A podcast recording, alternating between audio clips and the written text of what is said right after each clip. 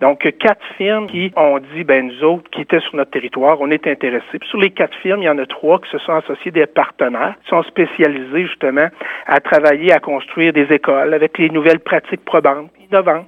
Puis on analyse chacun des portfolios. Puis il y avait un portfolio qui, qui, sortait du lot, puis c'était pas celui-là de la plaignante.